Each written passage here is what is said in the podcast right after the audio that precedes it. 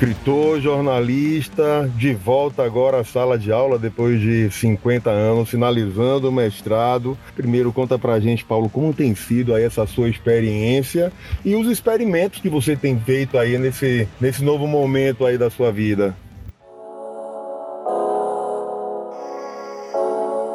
Na verdade é isso, eu, eu voltei para a universidade depois de quase 50 anos. Eu, a minha carreira toda eu fiz praticamente à, margem da universidade. Eu me formei na USP em jornalismo em 74, mas já antes disso comecei como repórter, depois chefe de reportagem, e, e, fiz a vida muito mais na prática do que na teoria. E agora, aos 70 anos, eu estou trabalhando na biografia de um personagem é, lateral da história brasileira, um embaixador americano que participou aqui é, no tempo da proclamação da República, chamado Robert Adams Jr., e teve uma, uma vida muito curiosa e resolvi transformar essa pesquisa num estudo aí, numa uma dissertação de mestrado na Federal da Bahia, que tem uma importante linha de pesquisa de comunicação digital, né, sobre quais são as possibilidades e os recursos das novas tecnologias, principalmente da inteligência artificial, na pesquisa histórica e no jornalismo.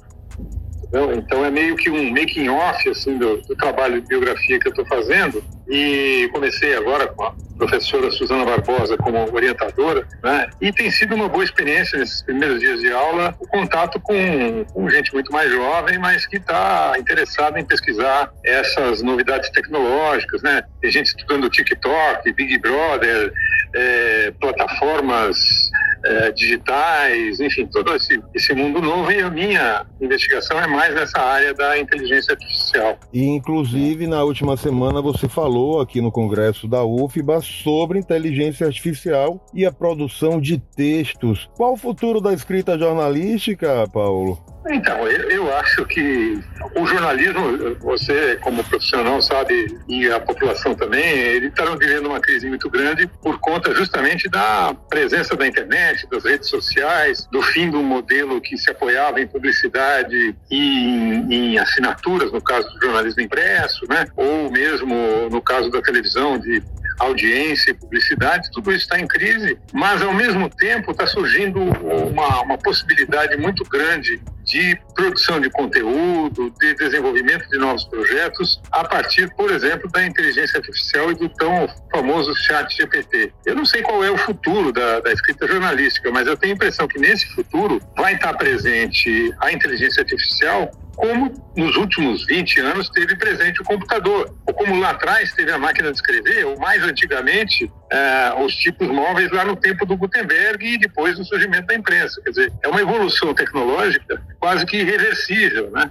E ou a gente se mergulha nesse processo e tenta encontrar caminhos para manter a atividade jornalística dentro disso, ou nós vamos ser soterrados por um por uma legião de produção de, de material até mesmo sem compromisso com a realidade, a tal história das fake news, né, que com essas novas tecnologias, produção de imagem, produção de vídeo, é, tudo por, por, inteligência artificial, é, enorme. O que eu fiz junto com o meu filho meu parceiro na coluna do UOL, Pedro Marcon, e com o Moisés Costa Pinto, que é doutorando e professor da Federal da Bahia, foi um experimento de pegar três edições do Jornal Nacional, desse mês de março e transformar essas edições em texto produzido para supostos espectadores determinados. Nove personagens: Lula, Moro, Pedro Bial, Alexandre Garcia, Miriam Leitão, Gil do Vigor,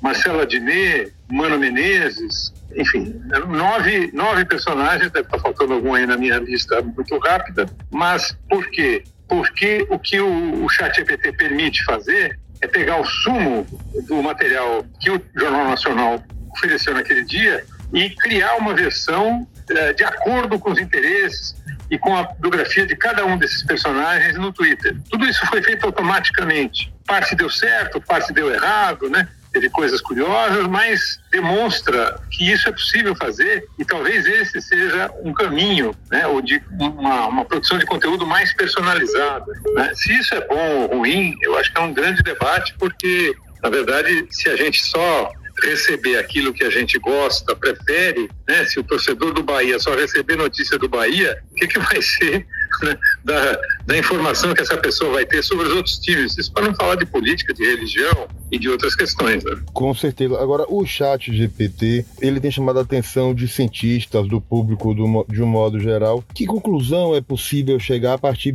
desse experimento que você fez aí, relacionando o Jornal Nacional e o Chat GPT, a gente consegue então, concluir que o modelo atual do jornalismo está com os dias contados? Olha, eu, eu, eu sempre tenho medo de da gente vaticinar um, um fim de certa coisa. Né? Vou citar um, uma mídia que já cantaram a bola que ia acabar várias vezes e ela está cada dia mais presente, ativa e pulsante, que é o rádio. Né? Todo mundo disse, ah, o rádio vai acabar quando veio a televisão, o rádio vai acabar quando apareceu a internet, e ao contrário, o rádio tem sido cada vez mais presente. Agora, os jornais impressos, por exemplo, esses estão uh, provavelmente com os dias contados, porque é um modelo antigo, né? Que surgiu, no caso do Brasil, em 1808, mas esse modelo que a gente tem aqui é mais ou menos de 1821, aonde nas cidades fazia sentido você ter uma, um veículo que trazia as notícias e mais importante do que as notícias naquela época eram os anúncios, né? Desse jornal, o primeiro jornal do tipo que a gente tem hoje, chama o Diário do Rio de Janeiro, é de 1821, e ele coletava informações que as pessoas publicavam gratuitamente e anúncios publicados gratuitamente em caixinhas espalhadas pela cidade do Rio de Janeiro nas boticas, nas antigas farmácias. E, e isso, vamos dizer assim, esse modelo durou muito. Agora, o que que essas novas tecnologias e principalmente a inteligência artificial indica? É que o custo de produção de conteúdo vai ser tão baixo, porque grande parte pode ser automatizada, que talvez surjam novos modelos. Não sei dizer se, se personalizados individualmente, se isso faz sentido ou não, mas o experimento que a gente fez foi mostrar que é possível fazer, que surgem versões diferentes do, do tal Jornal Nacional, que é, assim, mais, o mais conhecido produto de mídia convencional brasileira, tá certo? Atingir maior número de pessoas e que, ao mesmo tempo, nesse, nesse processo, por conta ainda da tecnologia ser muito, muito nova, tem o que chama-se alucinação. Quer dizer, no caso do, do Marcelo Adnet, por exemplo, o ChatGPT acrescentou 27 notícias, entre aspas, que não eram daquele dia, não estavam no Jornal Nacional, mas que tinham a ver com carnaval, que é uma questão que, segundo o Twitter do Marcelo Adnet, ele tem interesse. Para o Gil do Vigor, ele criou umas coisas sobre Big Brother, sobre uh, o Red Bull, sobre um, uma palavra supostamente indígena chamada Nhenhengu, que é abraço, e dizia que isso é muito importante. Eu fui pesquisar, essa palavra não existe. E para o Mano Menezes criou uma dica para ele enfrentar a derrota e aumentar a sua presença nas redes sociais. Mas eu diria que tudo isso é aquela coisa de que nem quando começou o cinema, né? As pessoas iam para ver um filme, era um, um trem que vinha para cima delas, filmado super precariamente, e ainda assim as pessoas saíam correndo. Né? Nós estamos vivendo esse momento da, da inteligência artificial. E nesta segunda-feira você vai apresentar novamente o resultado desses experimentos para os alunos da UFBA e levar um pouco da sua experiência. São mais de 10 anos apresentando, apresentou Roda Viva, passou pela Fundação Padre Anchieta, vários documentários, vários livros. E essa troca com, com certeza está sendo importante para você, mas mais importante também aí para os alunos da UFBA, eu tenho certeza disso, não é, Paulo? Eu diria que, que é uma troca realmente, porque, por exemplo, hoje eu passei a tarde acompanhando uma aula sobre metodologia. É algo que nós, jornalistas, esses formados na prática, né, a gente tem uma metodologia que não aprendeu em livro nenhum. É meio que a repetição de processos e, e de coisas que a gente aprende com os chefes, aqueles que marcaram a nossa vida, alguns importantes na história da imprensa do Brasil, né? Eu trabalhei com vários deles, vou citar só é, Alberto Dines, Cláudio Abramo, é, Mino Carta, para citar alguns, né? E, e, e tantos outros. E, e, na verdade, aprender isso na, na faculdade é uma oportunidade. Na minha idade, aos 70 e 52 anos de profissão, é, é refrescar a cabeça. E aí a troca legal é eu poder contar um pouco da trajetória, né? As cabeçadas que a gente dá, os acertos que eventualmente a gente faz, né? Porque essa nossa profissão de jornalismo ela mudou muito, né, nesses 50 anos, mas eu diria que certos princípios e certas definições dela continuam valendo, né? Pelo menos eu acho que assim deve ser. O que muda é a ferramenta que você usa, né? o alcance que você tem, até mesmo a possibilidade hoje em dia de alguém fazer eh, produção jornalística sem ter um veículo sustentando essa pessoa. Né? Até porque. Há outros caminhos. Né? Até porque falar de jornalismo é falar de credibilidade, é falar de apuração, de relacionamento com as fontes, coisas que a inteligência artificial é. não conseguiu avançar a esse ponto ainda, não é? Claro. É, e coisas que ela, não, que ela não vai levar em consideração se não houver controle de alguma forma governamental, é, é, até mesmo mundial, porque certas possibilidades né, da, de uso indevido da inteligência artificial são enormes. você tem uma ideia, o, o ChatGPT ele para todas as informações em 2021 por decisão da, da, da, organização que mantém o chat, que não é exatamente uma empresa, né, mas onde tem dinheiro dos grandes, como Microsoft, como teve lá atrás do Elon Musk e tal, para tentar evitar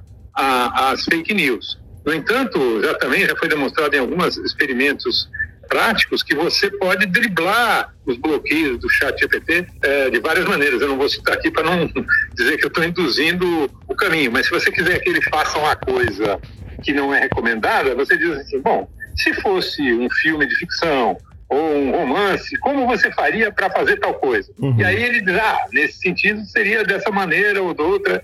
E aí constrói muitas coisas. Ele tem um enorme potencial, por exemplo, e eu estou aprendendo muito sobre isso com ele, é de facilitar o desenvolvimento de programas de computação em determinadas linguagens. Então, eu que não era um analfabeto total, hoje já estou aprendendo o beabá, uma linguagem chamada Python, que é necessária para você ter acesso mais eficiente ao chat. Né? Enfim, então, eu acho que é um, é um campo novo de trabalho, eu estou muito interessado nisso. Né? Junto com meu filho, a gente está montando uma consultoria aí também para para oferecer serviço nessa área para instituições e tal. Mas mais do que isso, eu acho que assim, é, é, eu acho que a atitude de rejeitar essa ferramenta e olhar com temor não funciona. A gente precisa se apropriar dela, testar, experimentar, né? E ao mesmo tempo isso individualmente. Como sociedade, é preciso entender, discutir, debater, já começou esse debate, inclusive nas universidades, como que deve ser, se é que deve haver algum tipo, e eu acho que sim, de controle sobre isso, de limitação de, de determinados usos, né, de cobrança de que isso seja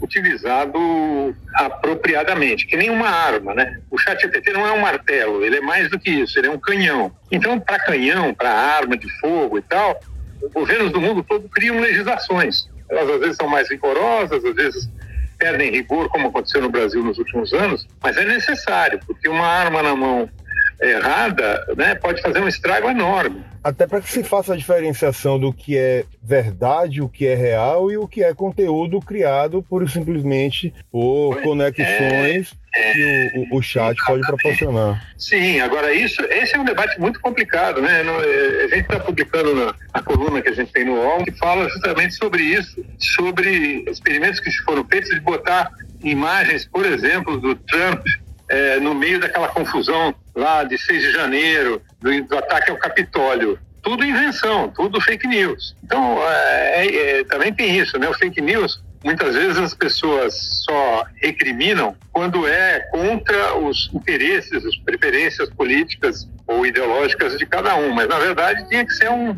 algo que fosse recriminado socialmente né, e bloqueado de alguma maneira. Como fazer isso é complicado, mas acho que a gente vai ter que descobrir esses caminhos. Se não houver esse cuidado, esse controle, o que vai acontecer é o refinamento da produção de fake news, de notícias falsas. Com certeza. Daqui a pouco não vai se saber o que é verdade e o que não é. Já não se sabe muitas coisas, mas mesmo com vídeos, com, quer dizer, já tem desenvolvimento de softwares que reproduzem a voz de determinada pessoa. Então você pode ter amanhã ou depois uma declaração de um político importante, eu não vou citar nenhum para dar confusão, mas é, falando uma coisa que ele nunca disse e a gente não sabe ver vai ter um vídeo com esse político, com esse artista, com essa personalidade da, da sociedade, que é totalmente falso e ninguém vai saber quem fez, por que fez. Né? Então, é um, é um mundo novo que está é, entrando. Mundo esse no qual eu acho que o jornalista tem um papel. Se ele vai ter emprego ou não, eu não tenho muita convicção. É, é que a gente tenha. Nós, né? Pois é, tomara, exatamente. Paulo, eu quero agradecer demais a sua participação com a gente aqui na Rádio Nova Brasil FM. Eu vou usar esse material nosso também no portal Muita Informação e dar os parabéns a você para se reinventar e se permitir participar desse processo de mudança que todos nós estamos vivendo de uma forma muito, muito intensa e construindo esse Legal. processo. Obrigado. Maravilha. Estamos aí. Um grande abraço. Siga a gente nas nossas redes sociais e até o próximo podcast.